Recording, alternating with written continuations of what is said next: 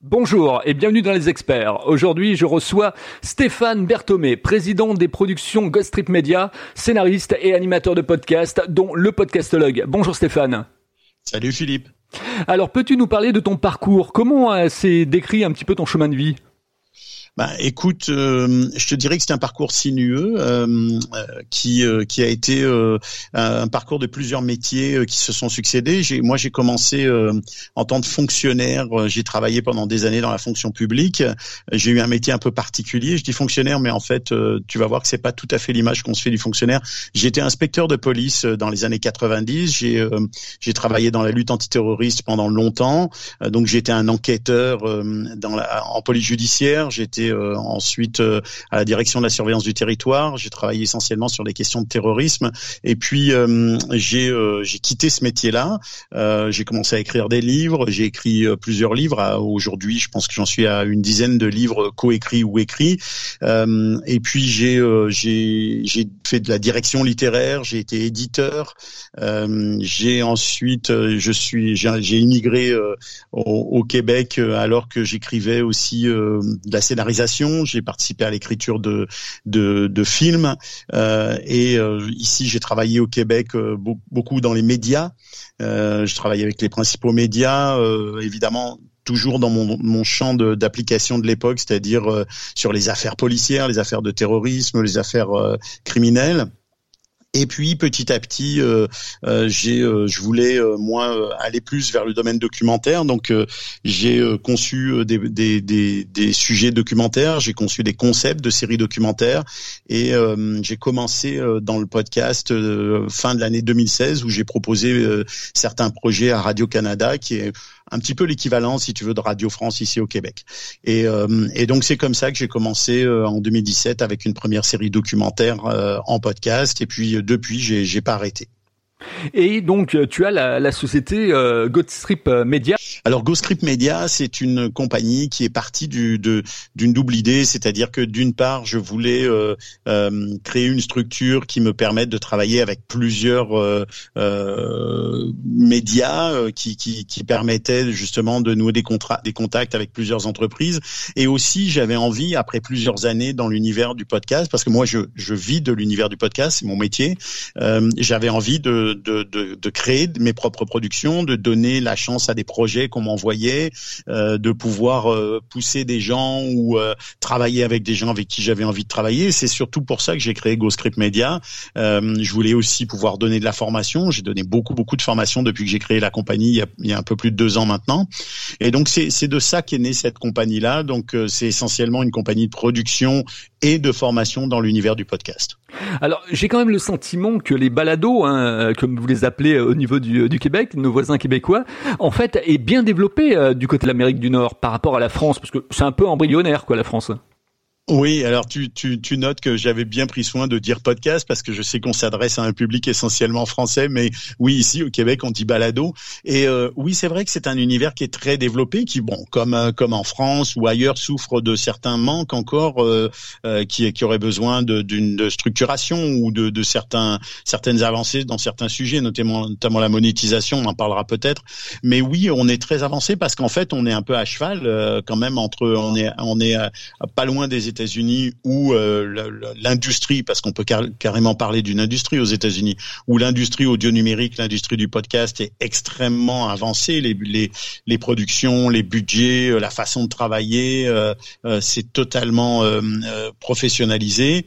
Et puis de la France aussi, où quand même on, on, on voit évoluer des choses et on s'inspire aussi ici au Québec parce qu'on est un univers francophone. Alors, quelles sont tes, euh, tes passions en dehors de ton, de ton job? Comment, d'une certaine manière, tu arrives à souffler un peu? Écoute, euh, mon job est ma passion. Euh, je vais peut-être pas surprendre grand monde, euh, mais euh, je fais ce travail par passion. Moi, je suis euh, ce qu'on appelle ici au, Québec ou au Canada un travailleur autonome depuis maintenant plus de dix ans. Je crois que je faisais le calcul il y a pas longtemps. J'ai dû commencer en tant que travailleur autonome il y a un peu plus de 13 ans. Ça veut dire que je suis à mon compte hein, d'une certaine façon. Avant d'avoir créé mon entreprise, j'étais un travailleur indépendant et c'est un choix que j'ai fait. Alors c'est pas le choix toujours le plus facile parce que ceux qui le font savent que bah, il y a des hauts et des bas, il y a des bonnes années, il y a les moins bonnes années, mais c'est le choix de la liberté, c'est le choix de choisir mes projets, c'est le choix de travailler sur des sur des choses qui me plaisent, et, et, et, c'est ça vraiment ma passion. Ma passion, c'est c'est mon activité, c'est mon travail, c'est de créer du contenu. maintenant, à côté de ça, bah, j'ai une famille, j'ai j'ai un garçon qui a 15 ans, qui qui occupe évidemment beaucoup de mon temps, avec qui j'essaye de passer du temps, mais c'est de plus en plus difficile en grandissant pour lui. Euh, et puis, euh, je suis passionné par la pêche. Alors ça, c'est si tu veux une autre passion, une autre de mes passions, c'est la pêche. Ici au Canada, au Québec, on est extrêmement chanceux. On a euh, quasiment plus de lacs que d'habitants. Donc moi, j'habite pas très loin du, du fleuve Saint-Laurent, donc je peux aller pêcher quand je veux. Je suis à quelques minutes d'un magnifique endroit où je peux aller pêcher. Et ça, c'est vraiment la chose qui me ressource, la chose qui me change les idées et euh, le, truc qui me permet un peu de, aussi de reconnecter avec la nature. Dans le podcast ou dans le business, euh, euh, quels ont été tes, tes mentors?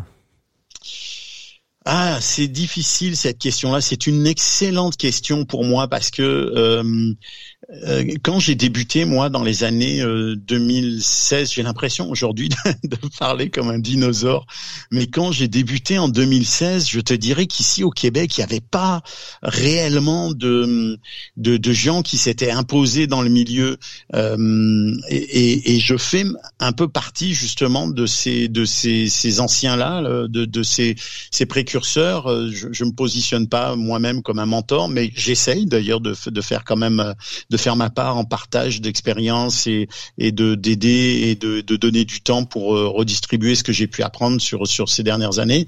Mais j'ai pas eu réellement de mentor, j'ai pas eu réellement la chance d'avoir un mentor. Ce que j'ai eu par contre, qui est qui m'a énormément aidé et qui m'a qui m'a vraiment permis de me construire dans cet univers-là, c'est un réalisateur extraordinaire qui est Cédric Chabuel, qui est le réalisateur de mes premiers balades de mes premiers podcasts, euh, la série L'ombre du doute, qui est une série d'enquête en trois saisons, euh, qui a qui a eu euh, qui a connu, je peux le dire sans sans, sans problème de modestie, quand même un, très très gros succès ici, puis qui fait référence un peu dans l'univers de l'enquête documentaire au, Canada, au Québec, en tout cas du côté francophone.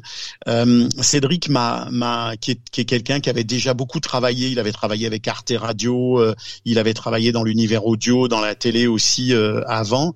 Il m'a il m'a beaucoup apporté en termes de, de, de, de, qualité de travail, de qualité de réflexion sur ma scénarisation audio, euh, sur le, la façon d'utiliser euh, l'univers audio avec toutes ses spécificités. Hein. C'est très différent de la télé ou de l'image, l'audio. Donc euh, je pense que c'est si je devais citer un mentor, je te dirais que, que Cédric Chabuel a été pour moi euh, euh, d'une certaine façon un mentor. Alors Stéphane, quel est le, le livre ou les deux livres qui t'ont qui t'ont marqué le plus, qui t'ont amené un déclic? Alors, on parle pas de, on parle pas de l'univers audio là, euh, parce que dans le domaine business, dans le domaine d'entreprendre, par exemple. En fait, il y a peu de, il y a peu de bouquins qui m'ont poussé à entreprendre. Moi, je suis un peu, tu vois, j'ai un parcours qui est, quand je, le disais, un peu sinueux. Euh, c'est un parcours qui est, qui est un parcours qui s'est fait de façon pourtant très naturelle, très organique. C'est-à-dire que tout ce que j'ai fait, à un moment donné, ça s'est présenté. J'ai saisi une chance. Je suis quelqu'un qui, qui essaye de beaucoup euh, euh, penser aux opportunités et de, de, de, saisir des opportunités et de déclencher moi-même mes propres opportunités.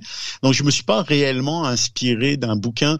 Il y a, il y a quelques bouquins qui, qui m'ont servi de leçon. Il y a, il y a par exemple un livre qui, est, qui s'appelle La 25e heure, euh, qui, est, qui est le livre d'un récit assez extraordinaire de quelqu'un qui a traversé l'Europe à pied euh, pour échapper euh, aux nazis puis aux Russes, qui a une, qui a une vie. On parle de la, un livre qui se, qui se place euh, autour de la deuxième guerre mondiale. Et euh, c'est plutôt des parcours comme ça, des parcours individuels de résilience qui m'inspirent et qui me font dire que euh, bah, il faut jamais lâcher prise, il faut suivre euh, ce qu'on a envie de suivre comme voie et il faut il faut croire en son en son potentiel. Je sais que ça fait un peu ça fait un peu ésotérique de dire ça, mais si on croit pas en soi, si on se dit pas je, je, je vais au moins essayer, on n'a aucune chance d'y arriver. Et tous ceux qui y sont arrivés ont au moins une fois essayé. Quel est l'album qui t'a jamais quitté de déménagement en déménagement? L'album de musique. Ah, c'est euh, c'est Hells de euh, ACDC euh, et, que j'ai eu quand j'étais euh, quand j'étais ado, ce qui m'a qui m'a beaucoup marqué. Et c'est drôle que que on parle de ça maintenant parce que euh, j'avais évidemment une platine avec des vinyles à l'époque que j'ai que j'ai perdu vendu je sais plus au cours de mes pérégrinations. Et j'en ai racheté une il y a quelques mois. Et je viens hier de racheter euh, cet album en vinyle que je cherchais depuis très longtemps qui est très dur à trouver. Je sais pas pourquoi ici. Euh, et je viens hier de le chercher. Et c'est vrai que c'est euh, je sais pas pourquoi je trouve qu'il y a une énergie dans ce dans ce dans cet album qui est assez incroyable, qui est assez démentiel et, et ça me ça me ça me requinque ou ça me booste quand je l'écoute. Alors, je crois que tu es sur un, un projet d'une nouvelle entreprise. Tu peux nous en dire deux mots? Oui, en fait, euh, tu sais, je suis très impliqué dans l'univers euh, du podcast, du balado. Je, je participe à des festivals, euh, je donne des formations, euh, je, je, donne des formations aux jeunes étudiants euh, dans, dans l'univers audio numérique. je donne des formations à des journalistes. Je, j'essaie d'accompagner des projets, je conseille des gens. Et je me suis rendu compte aussi en tant que producteur de, de contenu de marque, puisque GoScript a produit des contenus documentaires, mais a produit aussi des podcasts comme un podcast pour Ubisoft ici au, au Québec, à Montréal, je me suis rendu compte que le véritable problème euh, du podcast aujourd'hui, et puis je suis pas le seul à m'en rendre compte, c'est que c'est une question de, c'est comment on monétise son contenu. Quand on est un créateur ou une créatrice et qu'on a créé un excellent contenu qui soit euh, écouté, moyennement écouté, très écouté, super écouté, le problème c'est toujours la monétisation. Soit on va vers euh, un hébergeur qui nous offre euh, de l'insertion dynamique, de la programmatique, c'est-à-dire des publicités qu'on n'a pas vraiment choisies, qu'on n'a pas forcément, avec lesquelles on n'est pas forcément adéquation, qui vont parfois, euh, qui pourraient déplaire à notre public, et, et on va récolter euh, quelques euh, quelques dizaines d'euros ou quelques centaines d'euros si on a vraiment une très très grosse écoute au CPM avec un coût par un coût par mille, hein, comme on dit le CPM, qui est très faible. soit on va chercher des partenariats et c'est difficile de chercher des partenariats. Donc venant de ce constat-là que d'un côté il y a des très belles marques qui cherchent des partenariats dans l'univers audio et que l'univers des médias aujourd'hui, bah, il sert de moins en moins de bons véhicules pour la publicité publicité, puis c'est très très cher, et que de l'autre côté, il y a des podcasteurs et des podcasteuses qui cherchent des revenus et qui ont les moyens de fournir un, un host reading, c'est-à-dire une lecture d'animateur qui soit ou d'animatrice qui soit vraiment de qualité et qui touche le public. Euh, j'ai décidé de, avec euh, une associée, euh, quelqu'un qui s'était déjà lancé dans cette dans cette démarche-là, qui s'appelle Andréane Vio, de créer Podpass, Podpass qui est une entreprise qui va, qui est une agence en fait de publicité essentiellement axée sur le sur l'audio, hein, sur le podcast, qui va faire le lien entre les marques qui veulent annoncer et les podcasteurs et les podcasteuses qui veulent créer de la publicité en host pour ces marques. Ça peut être des partenariats, mais ça peut être aussi des publicités ponctuelles ou des entrevues, des choses comme ça. Alors euh, justement, ouais, tu, euh, tu me donnes un peu le, le je dirais le, le, pont à la passerelle par rapport effectivement à la monétisation, parce qu'en France, il y a beaucoup de gens qui se posent des questions en se disant bon bah je fais euh, admettons 1000 à 2000 écoutes par par épisode, mais est-ce que je peux être monétisable? Est-ce que c'est bon de, de que je me lance dans la monétisation tout de suite? Est-ce qu'il faut que j'attende? Quels sont tes conseils, toi? Écoute, mon conseil, c'est que si tu as une, une, une, série de podcasts qui fait 1000 à 2000 par épisode, tu vas absolument euh, ben, rien ramener comme bénéfice en programmatique, en insertion dynamique. Euh, il y a plusieurs solutions qui existent, qui vont de quelques dizaines d'euros pour euh, 1000 épisodes euh, à euh, peut-être au mieux 60 euros, sans, en, en, comptant peut-être aussi le fait que la compagnie qui t'offre cette cette cette, cette, cette possibilité-là va prélever une somme là-dessus. Mais là, on parle de host trading, hein, parce que le coût par 1000 en ce qui concerne l'insertion dynamique ben il évolue entre 20, 25, euh, même peut-être des fois 15 euros ou dollars, ça dépend des pays. Et donc tu vas tu vas vraiment ramasser ce qu'on appelle ici au Québec, des, on appelle ça des on dit tu vas ramener des pinottes, c'est-à-dire que tu vas ramener des cacahuètes. Et bon ça les gens en sont très conscients. Euh, et en plus je trouve que quand tu as un podcast qui est un podcast de niche, que tu touches un public comme ça qui fait 1000, 2000, 3000, euh, eh ben tu tu tu dois faire très attention au lien que tu entretiens avec ton auditoire. Et ce lien il est précieux, il est très important pour toi, donc tu peux pas leur faire écouter ou, leur mettre dans les oreilles n'importe quelle publicité qui sorte d'une d'une programmatique qui qui soit pas très bien choisie. Donc tu peux aller vers le host trading. Pour moi, le host trading c'est vraiment la solution un peu de de luxe. Là, c'est vraiment la solution pour des gens qui veulent faire de l'annonce en termes de podcasteurs qui soient en cohésion avec leur contenu. Si par exemple tu as, un podcast, je sais pas moi sur l'univers de la voiture, euh, sur l'univers des nouvelles technologies ou quoi que ce soit, tu vas forcément trouver une marque qui est intéressée, qui est pas forcément une grosse marque, mais qui est peut-être un, commerçant qui lui veut partager euh, son image, qui veut faire découvrir euh, ce qu'il est, sa marque, et donc va y avoir un, un, fit comme ça, va y avoir une sorte de lien naturel qui va se créer et qui va aussi être très accepté par ton auditoire. L'important quand tu es un podcasteur, c'est de protéger ton auditoire, de veiller à ce que la publicité que tu vas lui faire écouter, bah, elle soit, elle soit réellement organique, elle soit, elle soit, elle ait une valeur ajoutée aussi pour eux, que ça soit pas quelque chose que tu leur mets en travers de la gorge au milieu de ton émission. Ouais, tout à fait. Et puis bon, je pense qu'avec la marque, tu peux aussi entretenir euh, une longévité, c'est-à-dire travailler sur le long terme et développer au fur et à mesure. Même si c'est, comme tu le dis, une petite marque, bah, tu l'accompagnes et au fur et à mesure, bah, vous, vous, vous, vous, vous, arrivez à vous bonifier tous les deux effectivement euh, dans le temps, quoi.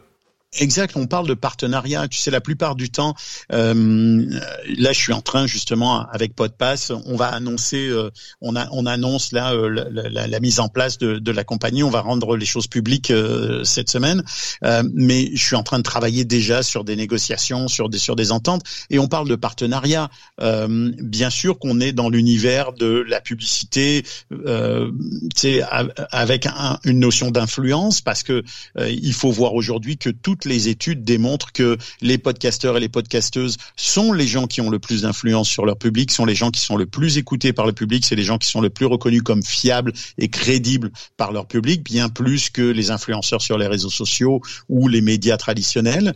Et ça, c'est un élément qui vaut quelque chose pour une marque. C'est une valeur ajoutée énorme pour une marque de savoir que quelqu'un qui est écouté, respecté, par leur public va euh, parler de la marque. Euh, donc on est, pour moi, on est beaucoup plus dans un partenariat que dans quelque chose de 100% euh, financier commercial. Comment tu imagines pour toi quels vont être les enjeux du, de l'industrie du podcast, pour reprendre ton terme, dans les cinq ans qui arrivent? Pour moi, l'enjeu principal, c'est la monétisation. Et c'est pour ça que euh, avec André Anvio, on a créé Podpass. C'est pour répondre à ce besoin-là. C'est pour ça, la monétisation, c'est ce qui va structurer le, euh, à mon avis, l'univers du, podcast. C'est ce qui va structurer les écosystèmes. Euh, on a vu en France euh, une, une, concentration hein, dans certaines compagnies. Euh, Binge, qui a été euh, en partie racheté par Paradiso. Je dis en partie, en fait, Paradiso a pris le a pris le contrôle de Binge euh, de Binge Audio. Euh, il y a d'autres, il y a d'autres entreprises de podcast qui ont été rachetées par des groupes beaucoup plus importants. Donc il y a un phénomène de concentration. Mais là, on parle des, des, des compagnies, on parle des producteurs, on parle déjà des producteurs importants parce que Binge Audio fait, fait, fait partie de l'écosystème à titre de producteur important et Paradiso euh, tout autant. Mais pour les podcasteurs et les podcasteuses qui créent du contenu et qui essayent de survivre ou en tout cas qui voudraient à un moment donné euh, au moins rentabiliser ce contenu ou au moins payer leur production, ben, il y a pas encore réellement de solution. Et à mon avis, la solution, elle passe par là. Elle passe par le fait que de l'autre côté du spectre, il y a des marques qui sont des petites, des moyennes, des grandes marques qui, elles, cherchent de la visibilité parce qu'elles font face à un marché de la publicité sur les médias traditionnels qui va de plus en plus mal, qui coûte de plus en plus cher, dont on sait que le marché de l'attention euh, dans le dans le dans le, la, presse écrite ou dans le dans la télévision ou sur les réseaux sociaux, il est très très faible. Euh, le, le, le, podcast euh, donne beaucoup plus d'attention, de rétention et de, de d'écoute, de qualité d'écoute que tous les autres médias. Donc ces deux besoins-là, il faut qu'il faut les il faut les, les, rejoindre, il faut les mettre ensemble. Alors il y a des initiatives. Euh, j'ai vu récemment que Acast euh, était en train de mettre en place une solution de lien justement entre les marques et les podcasteurs pour du host trading. Mais pour moi, c'est le host trading qui, qui va qui va sauver euh, beaucoup de, de podcasteurs, qui va aider beaucoup de podcasteurs et podcasteuses à aller de l'avant et à continuer à faire la production parce qu'on sait que malgré tout, ça coûte du temps et le temps, c'est de l'argent. Alors j'aimerais qu'on aborde aussi dans cet épisode, euh, un peu lié au podcast, le podcastologue, ce, ce, magazine euh, audio euh, que, tu, que tu animes et qui nous apporte beaucoup d'informations sur l'industrie du podcast justement. Écoute, je te remercie. C'est c'est une passion. Euh, je pense que j'espère que ça s'entend. En tout cas, le podcast pour moi c'est une véritable passion. L'univers audio euh, euh, me, me, fascine. Je trouve qu'il y a un potentiel incroyable. Et et quand euh, j'ai lancé le podcastologue, euh, je je, je, je l'ai fait avec des partenaires formidables. Je l'ai fait avec Bruno Guglielminetti qui est ici considéré comme un véritable ponte du du, du podcast et de l'univers des nouvelles technologies, qui qui œuvre dans le milieu audio numérique depuis plusieurs décennies euh, et donc qui est un des co-animateurs du podcastologue et Philippe Chapeau qui est euh, euh, le créateur de plusieurs initiatives notables en France dans l'univers audio et dans le podcast en particulier, mais qui est connu aujourd'hui surtout comme le fondateur du Podcast Magazine, Podcast Magazine qui est quand même le seul et unique, je dirais, magazine qui traite du podcast en France, magazine papier. Donc ce sont deux, ce sont deux co-animateurs formidables et on, on partage cette passion, on essaye de d'informer les gens sur ce qu'on, sur les nouveautés, sur les sur les logiciels, sur les solutions, sur ce qui sur ce qui s'en vient dans, dans notre univers, sur qui fait quoi, euh, qu'est-ce qu'on a testé parce qu'on fait beaucoup de tests et de plus en plus avec l'intelligence artificielle, on teste énormément de solutions et donc on essaye de partager tout ça et d'aider euh, nos amis euh, et confrères podcasteurs et podcasteuses à découvrir des nouvelles choses et à eux aussi avancer dans leur passion. Oui, on, salue Philippe Chapeau. au niveau de Podcast Magazine, je crois que d'ailleurs c'est le quatrième qui va sortir là. C'est le troisième. Euh, c'est le troisième numéro qui va sortir, si je me trompe pas, autour de, du mois d'octobre. Hein, D'ailleurs, à plus ou moins à la date du, du Paris Podcast Festival. Euh, puis je suis, euh, je suis contributeur évidemment au, Podcast Magazine. J'écris régulièrement des articles quand j'ai le temps, parce que malheureusement, j'ai pas toujours le temps. Je pense pas que je vais avoir le temps d'écrire en troisième. Mais euh, oui, il va, il va sortir très bientôt. C'est plus qu'un magazine d'ailleurs. Le, le, le, Podcast Magazine, c'est, c'est plusieurs centaines de pages de contenu euh, extrêmement intéressant. Moi, je trouve que c'est formidable de voir justement des initiatives comme ça. C'est pour ça que je le soutiens, euh, de voir des initiatives euh, aussi incroyables dans l'univers du podcast, des gens qui se donnent autant de mal pour euh, contribuer au bien commun. Il faut, le souligner, c'est vraiment assez remarquable. Dans, tu parlais de l'intelligence artificielle. Le, on va pouvoir effectivement utiliser, s'accompagner par l'intelligence artificielle. On parle tous de Chat GPT-4 par exemple, qui permettrait peut-être de créer son podcast? Je ne dirais pas aujourd'hui que l'intelligence artificielle permet totalement de créer son podcast. Par contre, euh, il y, a, y, a, deux choses. Il y a et, et il faut que tous les podcasteurs et les podcasteuses soient extrêmement attentifs à ce qui est en train de se passer avec l'univers audio. Alors, sans parler du risque évidemment de euh, qui, qui, qui, est déjà identifié hein, par les par les animateurs ou par les gens qui font des voix dans l'univers euh, audio, le risque de, de, doublage euh, numérique artificiel. mais pour l'univers du podcast, il y a d'abord des outils qui sont en train de se mettre en place, qui sont qui sont phénoménaux et qui qui permettent, un par exemple en termes de de réécriture ou de script ou d'organisation ou euh, de, de, production, euh, par exemple de nettoyage de pistes euh, pour enlever des bruits parasites, pour enlever des échos, ou de masterisation. moi, j'utilise une, une, application en ligne qui s'appelle eMasterhead, qui est une application qui est, un, qui est une fonction de masterisation qui maintenant insère de l'intelligence artificielle et qui en quelques minutes me donne un, un master qui est vraiment de très belle qualité. il y a, y a tout un tas d'outils qui sont en train de naître de, de retranscription etc., etc., euh, qui vont très certainement, bah, qui sont déjà en train d'aider complètement le, le, le, milieu et qui sont en train de, de transformer la façon qu'on a de faire du podcast. Je pense qu'on va continuer à faire du podcast euh, comme on comme on le faisait jusqu'à maintenant, de façon soit très artistique, soit très business, soit très radio, peu importe, soit très documentaire. Mais on va s'aider avec des nouveaux outils. Moi, par exemple, j'utilise beaucoup des outils de transcription de mes épisodes pour faire des résumés de mes épisodes ou pour m'aider à préparer euh, des publications sur les réseaux sociaux, des choses comme ça. Ça, je gagne des heures et des heures avec ça. Donc, il faut être tous et toutes très attentifs à ça parce que c'est des outils qui vont nous aider. Puis, il faut aussi être très attentif à ce qui va arriver dans les prochains mois.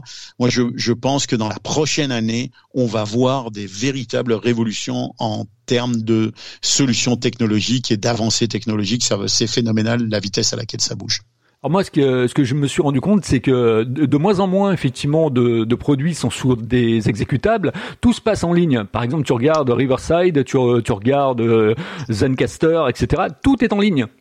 C'est vrai, tu as raison. Il y a énormément de solutions en ligne. Euh, je pense que bah, ça, tu sais, c'est un phénomène qui, qui, qui date pas d'aujourd'hui. Euh, Microsoft, euh, euh la suite Microsoft est passée en ligne à un moment donné avec euh, Microsoft 360, etc., etc. Je pense que c'est une grosse tendance. Euh, le, c'est aussi, ça tient aussi à la qualité justement du travail en ligne. Tu vois, par exemple, tu parles de Zencaster. Squad, moi, j'utilisais Zencaster, Squadcast, Riverside, tous ces logiciels qui permettent des enregistrements à distance, ils ont complètement évolué. Quand j'ai commencé à utiliser Zencaster en 2017, je crois, euh, il n'y avait pas les options d'enregistrement local qu'il y a aujourd'hui. C'est-à-dire qu'aujourd'hui, ces logiciels-là, et tous le font, ils font pendant ton enregistrement une sauvegarde locale, euh, ce qui fait que ton, fichier son ne passe pas par le réseau Internet, mais reste enregistré en local sur l'ordinateur de ton invité et sur ton ordinateur, et que l'envoi du fichier final ne se fait qu'après, ce qui évite des petits glitch ou des pertes de qualité pendant la transmission du, du, du, du contenu puisqu'elle n'est pas transmise en temps réel. Donc ça, c'est des évolutions qui sont quand même extraordinaires parce que on est passé d'enregistrements qui, qui avaient des défauts, euh, des bruits parasites, à quelque chose qui est maintenant quasiment d'une clarté d'un niveau studio. Donc euh, ce qui manque de l'autre côté, c'est des micros à des prix et ça commence à venir quand même super abordable pour que par exemple tes invités qui soient tous équipés de ce type de micro ben puissent te répondre dans des conditions euh, aussi idéal que si tu étais dans un studio. Tout à fait. Et puis avec ces solutions, ce qu'il faut rappeler aussi, c'est que tu enregistres en fait une piste de ton invité et ta piste également. Donc tu peux faire du montage beaucoup plus à la volée, quoi. T'as raison, ça aussi, c'est, il y a tout un tas de petites évolutions qu'on qu'on voit pas forcément venir si on n'est pas super attentif, mais qui qui sont en train de marche après marche, tu sais, nous faire grimper euh, l'escalier de la technologie là et nous amener vraiment aux étages supérieurs. Le fait que eh ben jusqu'à présent on enregistre sur sur on enregistrait sur une piste et puis on faisait pas beaucoup de montage, même si ça revient des solutions très simples comme ça. Euh, ben là on, on, peut se permettre avec Riverside, Squadcast, Zencaster d'enregistrer sur des pistes différentes, de faire du montage plus fin. Puis maintenant on vient au montage euh, euh, textuel, c'est-à-dire que des scripts et d'autres solutions te permettent après la retranscription de ton texte d'en retirer des mots dans le texte lui-même, hein, dans comme un document Word finalement, mais euh, en retirant le mot, bah, ça le retire de l'audio. Alors c'est pas parfait, moi je suis pas un grand fan encore de ce type de montage-là parce que j'aime un montage un peu plus fin que je fais réellement à l'audio, mais avec l'évolution des choses, ça va devenir quelque chose de plus en plus facile. Donc euh, le, les compétences qu'on a aujourd'hui de monteur, de capable de monter monter quelque chose ou de faire une émission euh, façon radio, hein, façon euh, enregistrement euh, réel en direct et, et sans coupe, eh ben, tout ça c'est en train d'évoluer vers quelque chose qui va être beaucoup plus facile pour des gens qui auront beaucoup moins d'expérience dans le domaine. Tout à fait. Allez, on va conclure cette interview avec cette question marqueur des experts que tout le monde attend comme le lait sur le feu. Comment tu trouves ma façon d'interviewer les gens, Stéphane? Alors écoute Philippe, faut que je te dise que j'avais préparé cette question-là parce que je t'ai déjà écouté. Je trouve que tu es très radio et c'est un compliment. Tu as une voix radio, d'abord tu as, une, une, vraie voix. Tu as une voix qui me rappelle les animateurs radio que j'écoutais dans les années 80, 90, super dynamique, très plaisante, très agréable, très invitante. Et donc moi je trouve que tu, tu animes réellement avec beaucoup de tonus, beaucoup de dynamique et de façon très radiophonique. Et ça, pour moi, c'est vraiment une super qualité. C'est très agréable de faire une entrevue avec toi. Merci Stéphane. C'était Stéphane Berthomé, donc qui était avec moi aujourd'hui dans les experts, président des productions Ghost Trip Media, scénariste et animateur de podcast. Vous pourrez suivre bien sûr le podcastologue. Alors je pense qu'on peut s'inscrire également à une newsletter pour le recevoir. Oui, alors il y a aussi la newsletter effectivement sur LinkedIn où euh, on parle d'actualité du podcast et qui est qui est d'une certaine façon le complément du podcastologue. Donc suivez mon compte LinkedIn, vous allez trouver l'infolettre et vous allez vous la newsletter, vous allez pouvoir vous inscrire. Hein, on est déjà pas loin de 800 et quelques sur euh, sur la newsletter.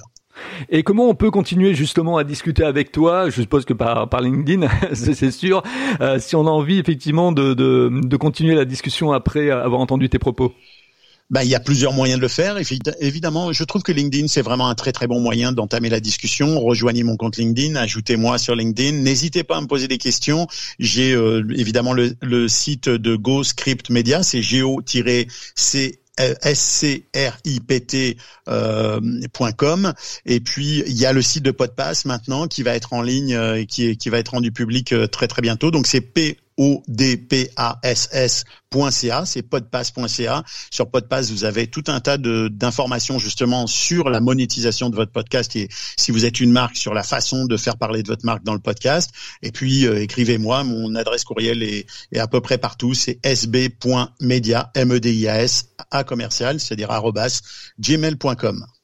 Merci Stéphane. N'oubliez pas également de partager euh, cet épisode parce que c'est très important. Ça fait vivre donc le, le podcast et c'est valable pour tous les, les, les, podcasts que vous écoutez. Donc euh, partagez-le sur Apple Podcast. Laissez un avis également. Ça permet de, de faire monter aussi dans les classements hein, le, le podcast. Inscrivez-vous donc euh, comme abonné sur ma chaîne YouTube. donc directement interview interview entrepreneur. Et puis vous pouvez laisser un message aussi sur Spotify puisque maintenant c'est possible, donc on va pas s'en priver.